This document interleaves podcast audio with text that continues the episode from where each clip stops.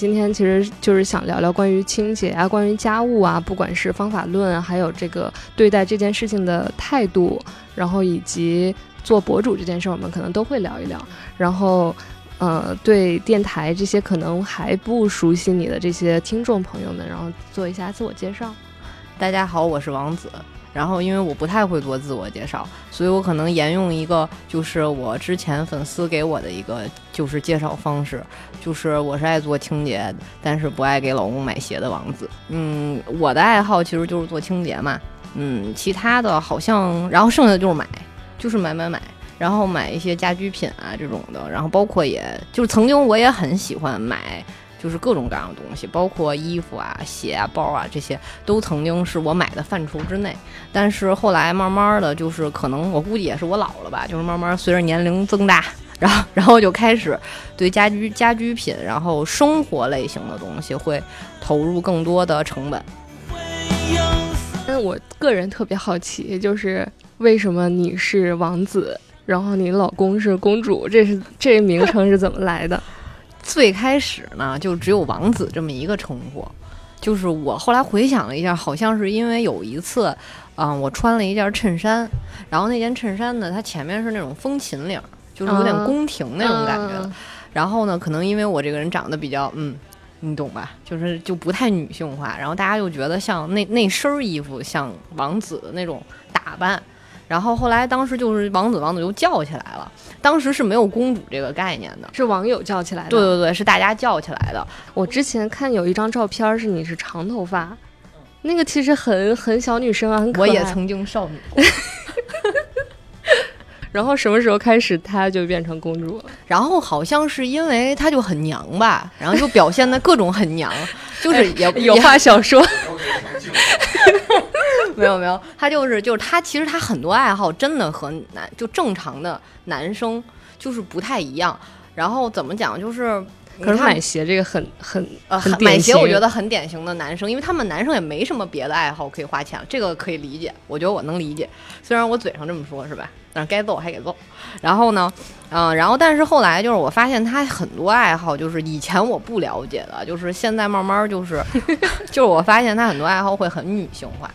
就比如说，他很喜欢逛商场，我是不，我是特别讨厌逛商场，就极其逛商场。而且就是如果我想逛商场，一定是我有目的的，买东西。对，就是我是那种，比如我就要买这瓶水，我去了我就直接去，然后去了买完以后我就回家，或者我去干别的。就是我一定是商场只是我买东西的一个渠道。而不是我要去拿着空钱包，然后什么也不带，然后就去逛逛一天，然后什么也不买，我完全受不了。哎，那你你你是逛商场，比如说你买衣服，你是想好说我就是要买一件衣服回去，还是说你已经想好具体是哪一件衣服？呃，我基本上会具体到说我要买一个风衣，比如说类型，比如说我要买一件风衣，然后这个风衣大概什么颜色，然后然后当然他老说我这个方式太直男了，就是就是解决问题嘛。然后他就不是，他是说我想逛商场。我想买衣服，然后呢，买衣服的方式就是到那儿，我也不知道买什么，哎，我就逛，是的，然后买什么，就是逛逛逛，然后就说，哎，这也不合适，那也不合适，然后最后就回家了。然后我说，你不是要买衣服吗？他说，那没有合适的呀。然后我就很就是很，然后我个人就是很崩溃，就包括这些小，就是这些细节，这些小事儿，都是让我觉得他有一些特别女性，就非直男性的那种特特质。然后还有一些什么喜欢护肤品，嗯，然后彩妆，他会用吗？他会啊，他画的很好。他今天画了吗？他今天应该没画，他怕抢抢我风头吧。然后，但是他，但是他就是，我觉得他可能是多少有一点天赋，就是我是那种学都学不会的人。然后那个，但是就是我助理曾就是化妆化很好，然后我助理有一次说，要不然你试试，然后就跟他说，就说那个公主你试试，然后他就说那我试一下，你教我。然后他就是他第一次画的时候就已经就给人的感觉是很好的那种。是他给他自己画，他给我画，他给我画，然后就是包括什么打阴影，就是我连想都不敢想，就是他打的其实还是可以的。就是完全，他能完全就是 get 到人家那个技，就是一个基础入门的那种技巧或者什么，但是我就不行，完全不行。包括画眉毛，人家说要从中间什么往后画，然后要轻轻的画，然后怎么样，然后我上手就是就一道，然后就就完了，就整个就都毁了。就是他很多特质会让我觉得他像，他不像一个纯直男。对对对对，所然后以是你给他的公主这个，然后应该是后来也是大家就慢慢就叫起来说，那个反正你自己取的嘛，你自己就 就自己就给好好好好养着，就这么就这么慢慢叫起来的。我看我看公主好像自己也不是很抵触这个名字，她自己也叫。她可能接受她自己很娘的这种现实吧。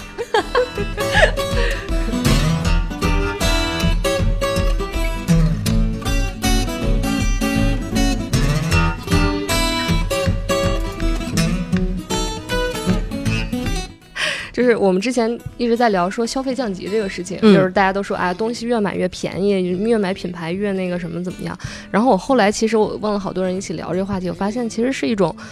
嗯，消费是变得更聪明了，就是我们嗯会在我们觉得值得的上面，比如说我会买一些相机，然后摄影机，嗯虽然我可能对你们来说并不是很贵的这个价钱，但我其实投入了我大部分工资在上面。嗯嗯，然后可能衣服衣服上就随便买多少钱的，我觉得都 OK。嗯，我觉得是一种消费的更理性的一个消费的一个变化。对，其实我觉得是一种价值认同的感觉。就是很多人，就是包括我身边也有朋友说，比如说他会买二十万的表戴在手上，但是他不是那种就是说炫富啊或怎么样，他就是戴一块二十万的表在手上，但是他穿的 T 恤只有二十块钱，嗯，他甚至只有在一些快消品才打折的时候嗯才会去买，可能这个快消品原价也就不过一百四十九块钱，然后打折打到七十。然后他去买，甚至更便宜他才会买，但是他手上的这块表是二二十万，然后他会认为说，我认为这个价格在我是有心理价值的，就是我认同这个心理价值，所以我觉得它的价格对我来说二十万不是什么，就是他是这种感觉。然后包括呃，我老公他也是，公主他也是这样，就是他买鞋。他可以不眨眼睛，就是比如说上万上万的买都没有问题，但是他买裤子和衣服，五十块钱他都觉得贵。其实我觉得不是说聪明或不聪明的一个方，就是一种判断吧。我觉得更多的是一种消费观念在心里边自我的价值认同的感觉。嗯，就是原来的人会更认同别人怎么看待我，而现在的人更认同的是我自己心里如何看待我自己。就是我认为这个东西值这么多钱，我就觉得它是值得我去投入的。成就是不是说现在大家不在乎品牌了。而是说在乎品牌的同时，更在乎这个产品本身，或者这个产品类型本身是不是他认为，嗯，正好符合他的这个价值认同的。我觉得会有，而且我觉得现在很多人都是这样，嗯嗯，就是他们会更先满足于自己的各种主观和客观的需求，而不是去在意说这个东西我买了以后是不是符合大众的预期。所以你们现在你们你这个阶段，你还会为了所谓的面子买东西吗？我以前会，但是我现在，除非是场合需要，如果你说绝对不会，肯定不会，那太假了。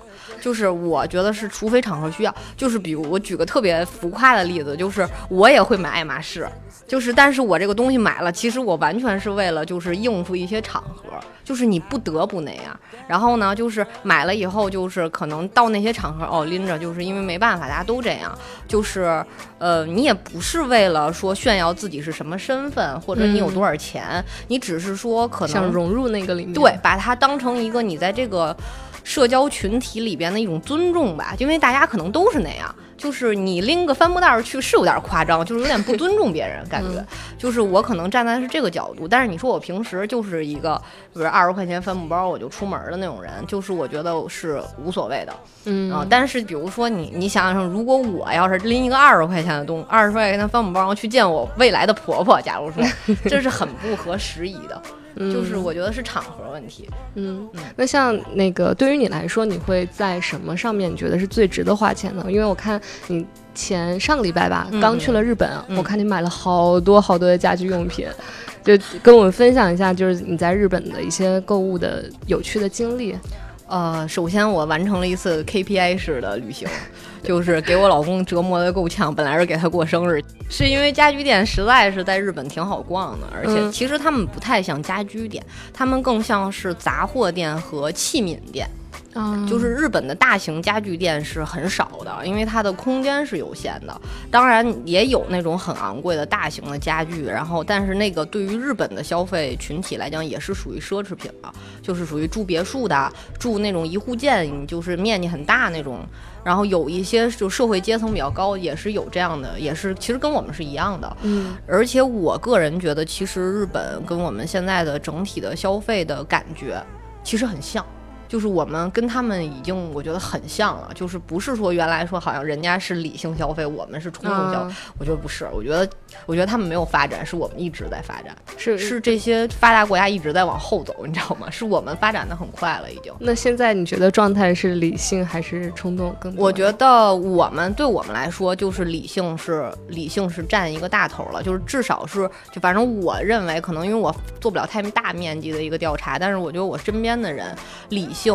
的比例会高一些，嗯，然后我这次去日本吧，然后买了很多那个家居品，然后但是家居品只能买小件儿嘛，大件儿带不回来，嗯，我觉得就是最爽的，就是说最爽的一个感觉，你知道是什么吗？是这些家居品，其实你明明淘宝都可以买到，都可以代购的，但是你就要自己把它扛回来，然后你当时在那儿花钱的时候，那钱就跟不是钱似的，就是那种感觉很爽。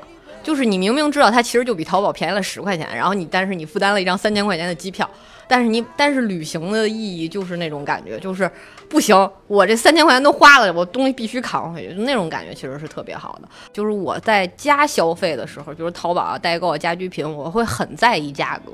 但是如果我去到旅行的过程中看到这个东西多少钱我都给买，我也有这种感觉，就是在线下看到一个这个。就是想买，就哪怕我知道我在线上买会便宜一点点，但我就是想现在要。对对对对对，就是家居品，我觉得是一个很爽的东西。然后，呃，我在家居品上的现在的投入会是确实是一个大头。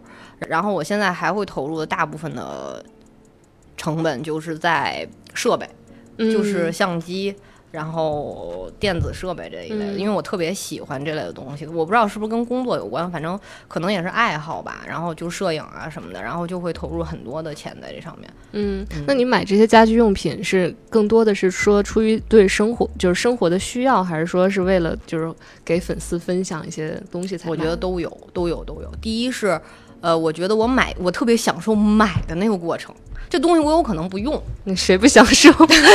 对，就我觉得我在这点是一个特别普通的那种，就是购物的购物狂的，就有点购物的那种心态，就是我很享受买花钱的那个过程。然后这个东西呢，我会选择消耗品，就是我会选择把它用用完。当然，我也会选择很多东西是买回来送送给粉丝、送给大家的，因为我我比我还我觉得我比较了解他们喜欢什么。就是有的人会喜欢实用又好看的，有的人喜欢长得好看但不实用的，然后，但是我希望我都我都希望能权衡吧。你是已经具体了解到哪个粉丝喜欢什么了啊？对我，我觉得我比较了解，就是因为我每天都在回评论，每天都在看私信，我知道他们想要什么，然后我也知道他们。就是想了解什么类型的资讯，然后包括呃，我写东西，包括我写功课的时候，我的逻辑是想要按照他们问我问题的逻辑去写。我觉得这样的话，就是我觉得这样的话，他阅读起来的感受，然后还有那种就是明白的速度、效率会比较高一点。嗯，对。然后就是因为要大量的每天在互动嘛，然后就会知道他们喜欢什么。对，然后所以其实买那些家居品，一方面是为了满足自己买买买的这个欲望，就是发泄这个情绪；一方面就是也是，其实说难听一点，其实就是在运营微博嘛，就是我们说的直白一点，就是没有必要藏着掖着，就是要要直白一点，就是运营微博，我要我要把它做得更好。然后其次是啊，我也希望能在买的过程里了解更多的这种单品，嗯，是我可能在国内就是。就是可能接触不到的，或者是我只能看到图摸到实物的这种感觉。嗯，说到这个运营这部分，现在还是你自己一个人全部负责吗？啊，对我有公司的一个助理在帮忙，就是对我助理。说到这个职业的问题，就是最开始怎么？因为你之前刚刚说是在广告公司工作，嗯，就是怎么从一个广告人，一个广告 所谓广告狗，对广告狗，变成了一个现在就是其实很多人都想成为的一个。自媒体也好，博主也好，首先我现在还是个广告狗，我一直都狗。然后，嗯，其实最开始呢，就是我跟大家比相比，最大的优势就是我的时间会比较自由一点。所以我最开始的时候，我们家装修的时候吧，就是我的时间自由一点，然后我随，而且我又很喜欢发微博，就是很絮叨那种人，然后就是，然后就发呗，然后发完我就觉得啊有人看，嗯，然后有人看那就继续发，然后它就成为了一个循环，就是我又是觉得有人看，我就给对看的人负责，嗯，然后我就要把这个东西做得更专业一点，然后更好一点，但是呢，作为一个广告狗，我又知道你做的太专业的话。就是又不属于大众喜欢的范畴，那所以我就希望能站在一个自己的角度，然后把这个东西，呃，稍微的有一些呃整理总结的这样的感觉的写出来，然后分享给大家。嗯，其实我觉得说什么所谓的分享那都是太假了，就是真的太虚伪了。其实说白了，就是因为有互动，然后所以才会一直这样发下去。然后，然后当时是因为装修嘛。就装修，然后突然就火了，然后火了以后，就是我依然还是个广告狗，然后依然还要继续运营自己的公司嘛。哦，那所以之前的广告公司也是你自己的啊？对，一直都是这样。哦，那现在就是从红了之后，你整个的工作的状态有改变吗？就是之前你可能有有有特别大的改变，就是原来是公司我一人说了算。然后现在是说，因为我要在更多的，我其实我是更想把就是自媒体这块做得更好一些，就是说博主这块的一些内容做得更好一些，所以很多的公司的业务我会就是交给合伙人或者是就是其他的同事这样子，然后可能自己的参与会越来越少吧。嗯，什么时候有没有一个节点说你正式的就是算是成为了这个清洁博主？有这样一个节点吗？就是正式跟公司的人说那个拜拜，我我走了啊？没有没有没有，那个公司的人特别的反感，就是客户看到以后先说你老板是网红哎，然后他们就会觉得说好丢人的，就是那种感觉。然后说那有事儿说事儿啊，就是别别老拿老板说事儿。就是他们因为可能也是圈子里的吧，就是会觉得说，就是觉得很有点反感这种事儿。然后我是尽量的说。呃，就是把我自己的微博和公司的事情还是分开一点就比较好。刚刚也聊，就是其实你是在，就是被大家熟知你是清洁博主之前，你就已经对清洁这个事情对对很喜欢了。对，就是我我我大概从什么时候开始发现我很喜欢清洁？我发现我特别喜欢刷厕所，就特别喜欢刷厕所，就是 完全无法接受刷，就是我也觉得挺夸张的。我有我是怎么发现的？就是。我我好朋友有一次搬家，然后搬到了我们家小区的那个隔壁就是楼，然后呢，他当时一个，因为他一个人单身嘛，然后呢，我就帮他说，我说这么着，我说你搬，我帮你去收拾一下，因为你你们也知道，就租房子环环境就那样，然后。他说那个房子很久没人住了，然后说怕里边有蟑螂啊什么的。他说你要不要先帮我去看看？我说行，然后我就去了。然后去了以后，其实房子还算可以，因为没有人住。然后我就说这个厕所有点脏。我说因为我不知道女生是不是很在意洗手间的干净程度。我觉得反正我很在意，就是如果我在外边洗手间很脏，我宁可不上。就是所以我会觉得我好朋友也会在乎。然后我当时想都没想，然后我就去我们家楼门口那超市，然后买了两瓶那个呃清洁剂，然后买两把刷子，然后我就开始刷厕所。然后刷完以后，就是即使屋里没有收拾那么干净的时候，然后我就会觉得就特别舒服。然后是那次的时候，我突然意识到，说我怎么会喜欢这种爱好。就是那种从脏然后变干净，然后那个过程，然后我当时看完以后觉得，哎呀，当时要是有那个要有相机就好了，应该拍拍下来，应该很爽吧？就是那种感觉。然后之后是会开始收集这些知识啊什么的。哦，我还不是从那会儿开始收集，那个是很早之前我意识到我喜欢清洁这个事儿，然后我是做成就算成为就是红就是红了以后啊，成为博主。呃，以后，然后就是我就会无，我有时候会，当时最开始是会无意识的分享一些刷锅的经历啊，或者图片啊，对比啊，我也并不知道大家会有这个需求，嗯，然后但当时我知道这个需求的时候，我说啊，这也行，然后完了我就想说，那我要不要做个试试看？就是因为我反正也有这个爱好嘛，然后我当时就觉得说，哎呀，大家会不会觉得我这个爱好很奇怪？就当时也会想嘛。然后因为人家博主漂漂亮亮小姑娘都是分享怎么画眉毛，对吧？然后我这种分享刷厕所，真是还给打码的那种感觉。然后我就特别崩溃。然后我就想说，那我就先从简单的开始。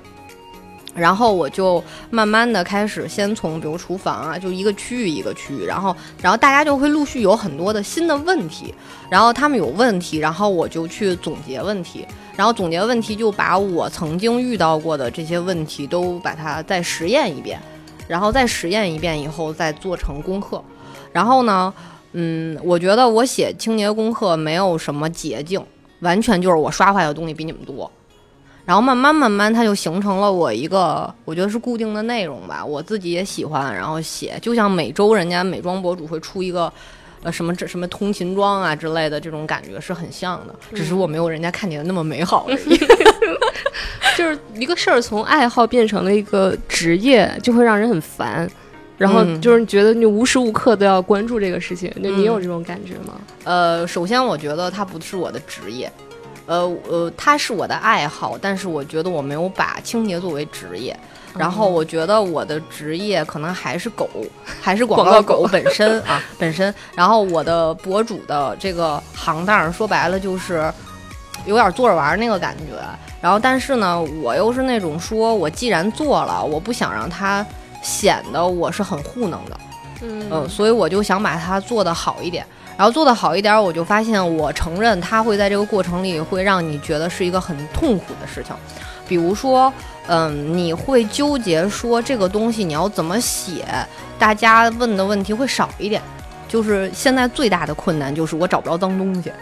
这个是特别大的困难，然后我都是去别人家翻，就是我跟我发小说，你别刷灶台啊，给我留着，留个一年半年，然后完了，然后我再去写，然后包括我助理他们家装修房的那二手房，原来我说你这浴缸别拆啊，给我留着啊，我要到时候要写东西，就是会这个是我觉得最痛苦的一个事儿，就是我没有前后对比，但是我又不能接受去找网上的图什么那种的。嗯，哎，那那些就是你接触到的现实的这些东西，你有没解决的东西吗？就洗不干净的东西会有会有很多，就是比如说染色就是洗不掉，所以我会跟大家说，求你们别混着洗衣服，真的洗不掉，不是我的问题，哎，是这个东西很困难。洗衣服现在我不知道对不对啊，这个做法就是我有两个脏衣篓，一个是呃白色的衣服，一个是其他所有颜色的衣服，然后就是就这么分两个筐洗，这是对的吗？呃，其实没有什么对错，因为你筐没有关系，你除非两个筐都直接那么往里一倒。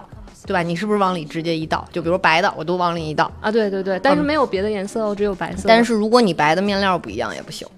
比如说你有一件白色的兔毛毛衣和一件白色的纯棉 T 恤，洗完了你那纯棉 T 上绝对都是毛。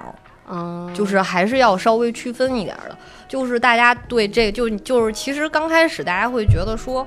洗个衣服有必要这么麻烦吗？对吧？大家都有这种想法，大不了洗坏扔了就得了哎，对对对，就有的人的心态特别好，大不了我洗坏了我就扔了呗，对吧？然后那个我又不在乎，对不对？就这种心态是特别好的。但是最可怕的是什么？我又不舍得扔，然后我又懒，然后我又不想把它们拆开洗，最后洗坏了，王子怎么办呀？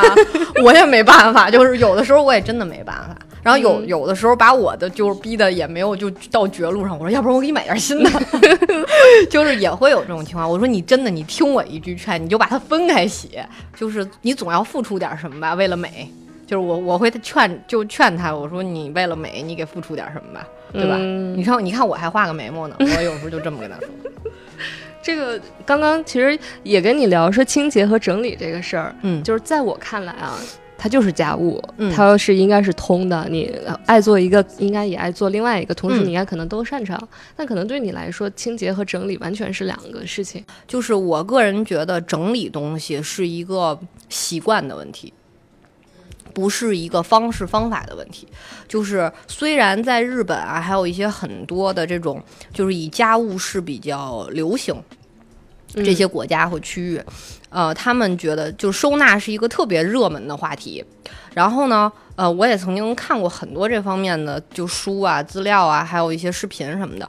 呃，我后来发现说，为什么这个东西我我不是很，我觉得它跟我没有什么，就跟清洁没有什么直接关系的原因，是因为我发现收纳的核心在于。你是不是能够认可你这样的收纳形式带给你未来的生活习惯的一个改变？也就是说，很多人分享收纳的时候，分享给你的是说你的东西要分类，分类放了以后，你要放在同样样子的盒子里面，或者什么样的收纳盒里面，上面贴上标签、衣服什么什么什么。然而，其实当你发现这件事儿不做了，你的东西还是会乱扔。所以你还是需要有那么一个把零到一把东西扔进去的，放进叠好了放进去的这个过程。这个过程就是你生活习惯的问题。我是一个生活习惯极差的人，所以我在收的过程中收纳，我如果传达给你们是说，你用这种方法来收，最后的结果就是你懒得收。就是它是一个你要先改变观念。形成自己的习惯，才会有收纳工具和方法解决你现在问题的这么一个逻辑。所以我认为说，呃，它跟清洁最大的问题就是清洁的问题是它存在就是存在，但是收纳的问题是它存在你可以当成不存在。你把东西乱扔这个习惯如果不改的话，你用什么收纳工具都没有用。嗯，所以这个过程是很难的。所以你在家的时候，你跟老公的这个家务分配是怎么样的？呃，怎么说呢？清洁肯定是我的活儿，然后呢，但是像收拾，就收拾衣柜啊，什么叠衣服、晾衣服，然后包括洗衣服，其实都是他在做。然后因为就是，但是洗衣服是我要看着的，因为我怕他洗坏，他洗坏我无数东西了。然后，嗯，因为我个人是确实不太喜欢收拾东西，而我而且我特别喜欢乱放东西，就比如这个睡衣本来他收的好好的，都应该放在这儿，然后我就东扔一件西扔一件，然后他不会说你吗？他会说我在你屁股后头捡，但是他是说他不会抱怨，他也不会批评你，但是他就会说你看媳妇儿，我又看见你藏在哪儿哪哪一件衣服，然后他就拎出来让我看，然后就是他不会指责，我觉得这个是很不容易的。然后呢，他很乐意干这件事儿，然后我觉得还挺好的，就是反正至少我是不行。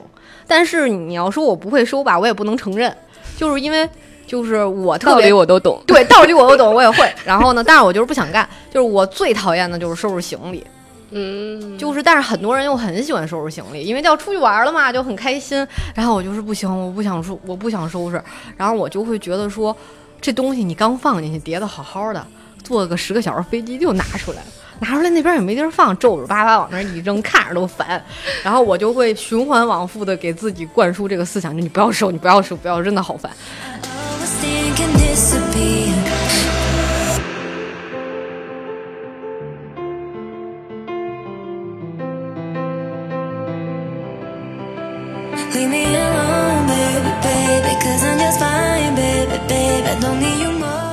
其实我对清洁也是这样的，对吧？我就无法理。这样。你说，你说洗衣服，我洗完了很干净，我还要再穿，穿了之后又会脏，所以就不要洗了。不是，就是没有那么用心在这上面，就是呃，放洗衣机里，它洗完就就 OK 了。嗯，我觉得这是一种，我觉得是是这样。我觉得很多人觉得观念是要去说服别人的，我觉得不是。就是我从做清洁这件事一开始就没有想要去说服任何人，清洁这件事很重要。或者说清洁这事是很必要的。我想给大家表达的态度是说，这是一种解决问题的方式。你不要给它赋予太多的就是价值观上面的意义。不是说衣服洗得好、洗得干净、会打理，这个人就有多勤快或多有优秀，或者说他们多么会生活。洗衣服、清洁干净，任何一个家居品、家居用品，它只是一种解决方法、解决方案。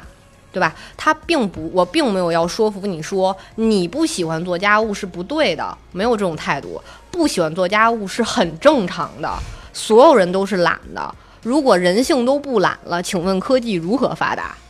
你你就是这个 这个粉丝或者说这个关注你的人对你的这个询问也好、评论转发也好，是你现在做这个事情最大的动力吗？呃，我觉得是，就我觉得我会被需要。因为我是服务型人格，你知道吗？就是我觉得我特别适合当阿姨，真的，就是就是服务型人。你看我一直当乙方，对不对？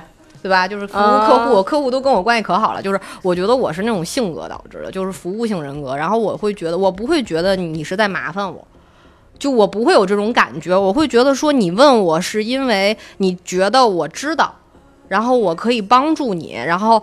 呃，我也不需要我的帮助能给你带来什么，或者给我自己带来什么，我就觉得只要这个问题解决了就 OK 了，因为我非常喜欢去解决问题。嗯，对我就是这样一个状态吧，我觉得，所以我会很快乐。就是我曾经看过一个文章说，大部分当博主的人都比较抑郁，就是我不知道这个这个文章是有多靠谱啊，但是说当博主的人会比较抑郁，是因为有很多问题是或者很多不同的声音会让你觉得很崩溃，包括很多人会问你就是很多问题，然后都是反反复复的，问题，问了无数遍一样的问题。对，但是我就很享受这个过程，就是我很快乐，就是每天在解决问题，然后看你们把衣服洗得很干净，我就很快乐。就是我会觉得说，哎，这个东这个问题我解决了，我解决了一个问题，就像我今天打了个卡一样。嗯，现在这个这个不管是收纳和清洁这个文化，算是从日本这边比较先流行起来的吗？呃，好像算是吧，我觉得算是吧。但是，嗯，因为就是日本和我们的生活习惯有一些还是比较相似的，嗯，就是你像欧洲人，我我我说句难听的，欧洲人生活确实比较粗糙一些。嗯就是他们对很多的一些，就是包括贴身的东西啊，都比较粗糙，包括什么，然后就是很多的懒人的科技，其实都是从欧洲那边发展过来，就是因为他们活得比较糙。然后这个实话，然后但是尤其到我去欧洲，尤其就是你觉得家居生活很丰富的北欧，他们也是其实很粗糙的。但是在日本，就是他们会，我觉得是他们过得比较细致，他们会愿意投入很多的个人时间在自己身上。因为他们的生活，因为他们的工作压力真的很大，而且我不知道是不是因为可能日本人比较好面子，就是嗯他们的好面子不是我说的贬义词的好面子，是比较在意，呃，我在公众场合的一个状态是在尊重别人，就是这个这样一个感觉。嗯，现在国内做这个事情多吗？你们关注到的，就是关关注在清洁或者说整理上的国内的这些博主。呃，现在是这样，国内有一个新兴的职业叫收纳整理师，嗯就专门只是收纳，没有清洁，清洁就是家政阿姨。然后，收纳整理师，我印象里在中国发展的还可以。然后他是这样，他的但是他的考证认证是在日本，啊、呃，是有的。协会，对，好像是有这样一个就是比较专业的一个机构的，然后大家是比较行业内是比较认可日本这边的这个行业协会发展发出来的这个专业的认证的，但是这个职业其实呃它还属于比较小众的一个职业，然后它面对的客户更多的也都是中产以上吧，我觉得就首先它的东西会特别多。就是这是一个比较大的，就这种客户比较多，然后或者是就是这个怎么说，就我暂时了解是这样的，嗯，我看你平时隔三差五就买很多东西嘛，然后你们嗯家里面，我特别想了解就是怎么怎么收或者留，还是卖呀、还是怎么处理这些东西？呃，我我觉得最难的就是小件儿，其实都还好，就是买的频率就是放和收纳还是可以放得下的。最可怕的就是家具，就是大件儿家具，就是我还特别喜欢买，还特别喜欢换。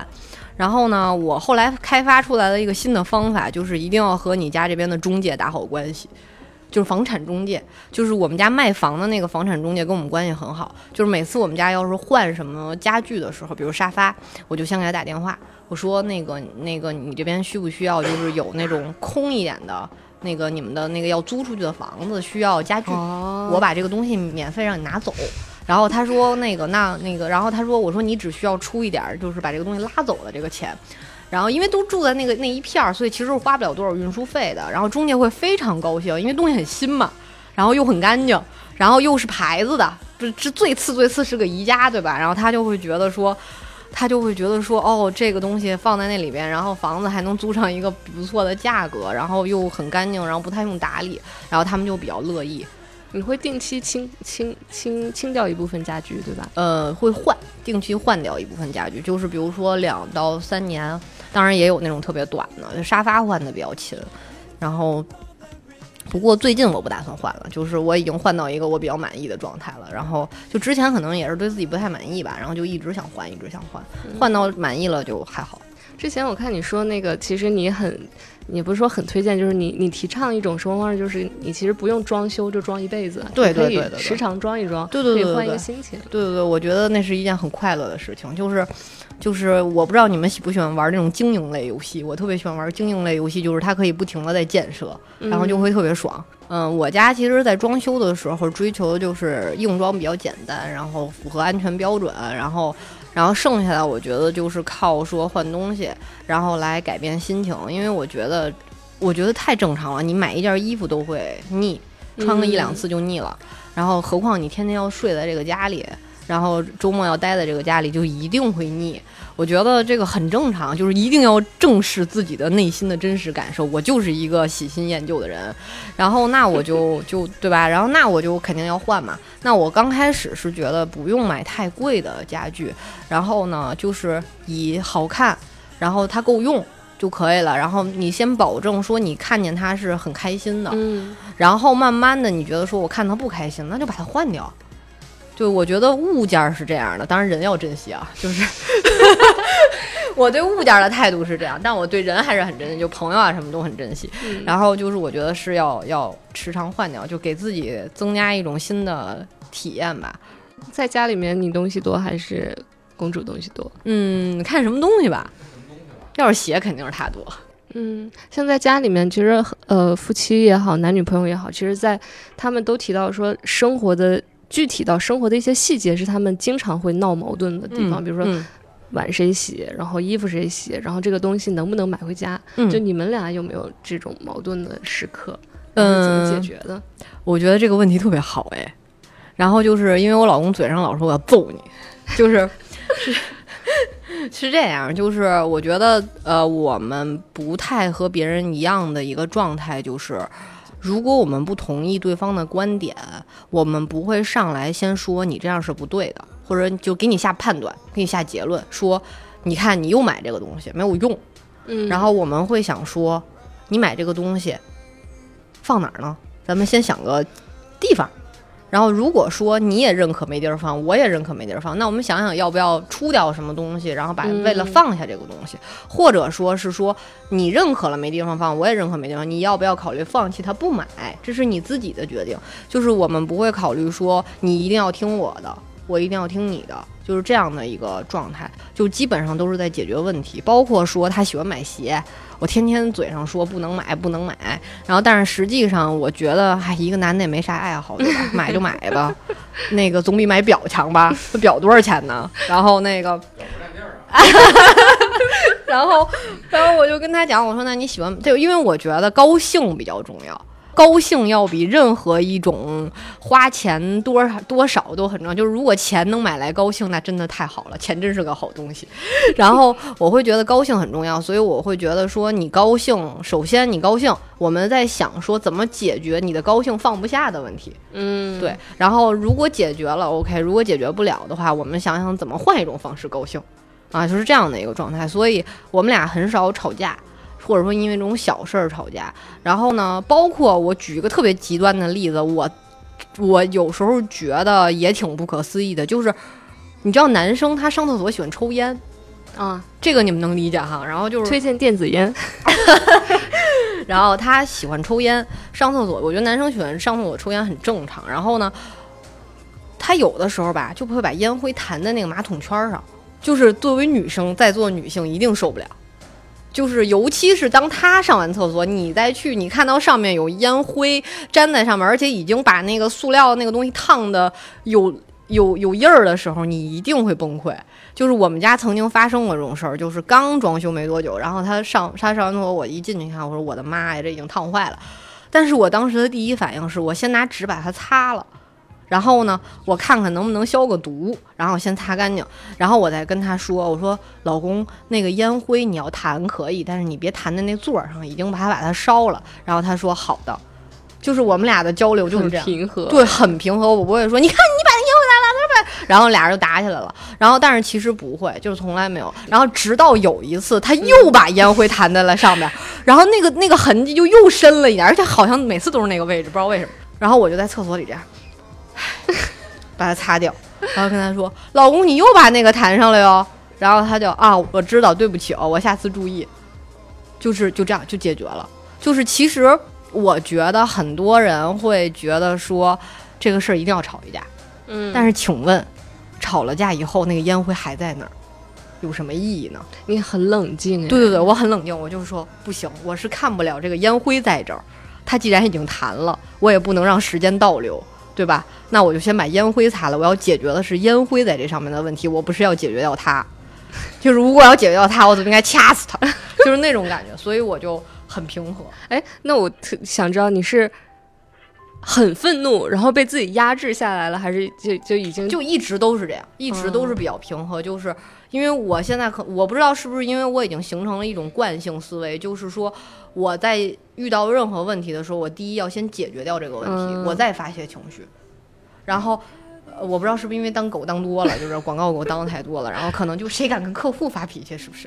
然后就心里觉得说不要事儿，行了，没事儿，就这么着吧，然后就是能擦干净就可以，嗯就是会有这种情况。就你们刚刚说，其实你们买东西或者是在家里面生活这个思维方式很像，嗯，这个是慢慢磨合出来的吗？还是你们俩就是是算遇到的时候就我觉得算磨合出来的，就是磨合出，谁不不会，这世界上不存在两个人一拍即合的两个人，绝对不存在，就是看谁揍得过谁，就不是不是开玩笑的。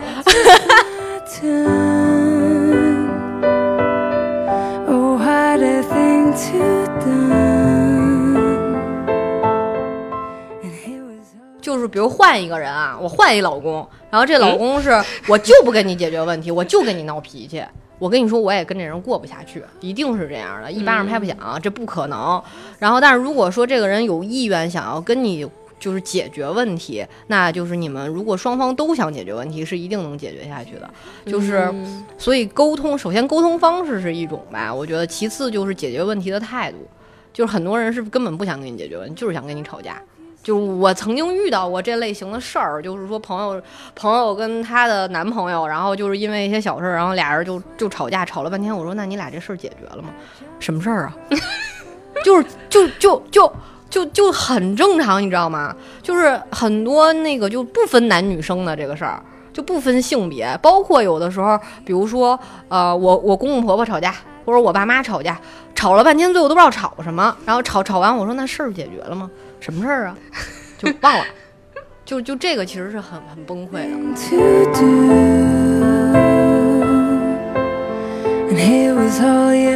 那现在你们家那个收拾房子还请保洁阿姨吗？啊，没有没有，从来没请过，就是开荒的时候请过一次，因为是真的觉得说面积太大了，说自己一人给折腾到什么时候，赶紧就赶紧搬进来就完了，就只有那一次用过一次保洁阿姨。然后，嗯，其实我还是比较建议说，有的时候你该用保洁阿姨还是要用的，就是不要说给自己太大的那种清洁压力，没必要。就是比如说像很多一些高空作业，你不专业，就是不要去做。就是这种东西，就是你完全没有必要自己去冒风险去做。其实我不是很鼓励这样的清洁的一个思路，包括说现在很多就是到了夏天洗空调，然后大家就觉得，哎，网上不有很多洗空调的清洁剂嘛，然后自己买，结果没弄好，把墙弄花了。就是会有这种情况，所以有的时候遇到一些问题，我会建议大家就是送到专业的地方去弄。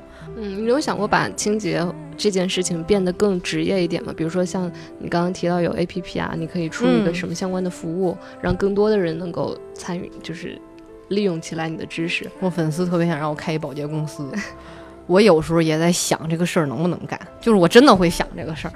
就是保洁公司这个事儿，感觉还挺有意思的。就是而且那个习大的不是说保叫那个叫什么呃推广家政行业，对朝阳产业。但是保保洁公司这个事儿吧，就是你很难把它做成一个有壁垒的东西，嗯，就是很难。所以我思考过这个模式，但是我觉得好像不太可行。And all the things that you do. 我跟你这么说，有一天我突然在粉丝里发现了我家我们家人，就我姨父，我姨父就跟我干爹差不多，就跟二爹差不多，就很疼我。他是一个六十岁的老头儿，每天好几个小号给我点赞。我刚开始不知道，你知道吗？直到有一天，就是那个他不是有粉丝互动排行榜吗？然后我说送前十粉丝我自己做的东西，然后我说这个人怎么还不回复我这个地址啊？然后我就主动给他发，我说老铁，你把地址给我一下。然后他待会儿我微信响了，然后我一看我姨夫，我姨夫说老铁就是我，我当时整个人就就整个人你能懂那种感觉吗？就五雷轰顶。然后完了以后，我姨夫跟我说，你放心，我没有跟你爸妈说。我就是你粉丝，然后特别逗。然后呢，我小，然后我小姨就是等于是他媳妇儿嘛。然后我小姨就特别有意思，会问我，哎，我们家那水壶里头都是水垢，我买什么呀？然后我就会给他买好了寄到家里。然后我说你怎么怎么弄他，他就是他也会问。然后我妈至今都不知道。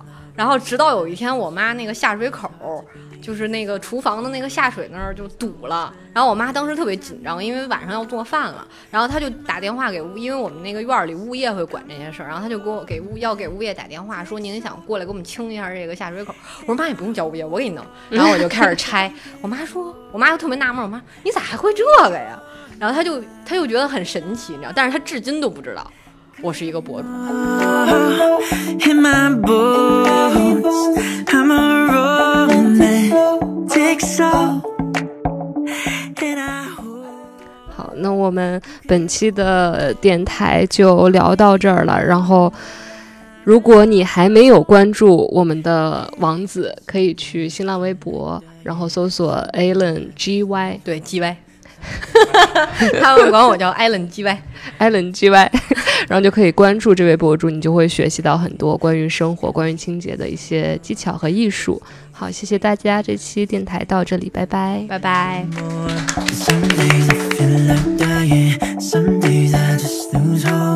Some days I don't know why I even bother to keep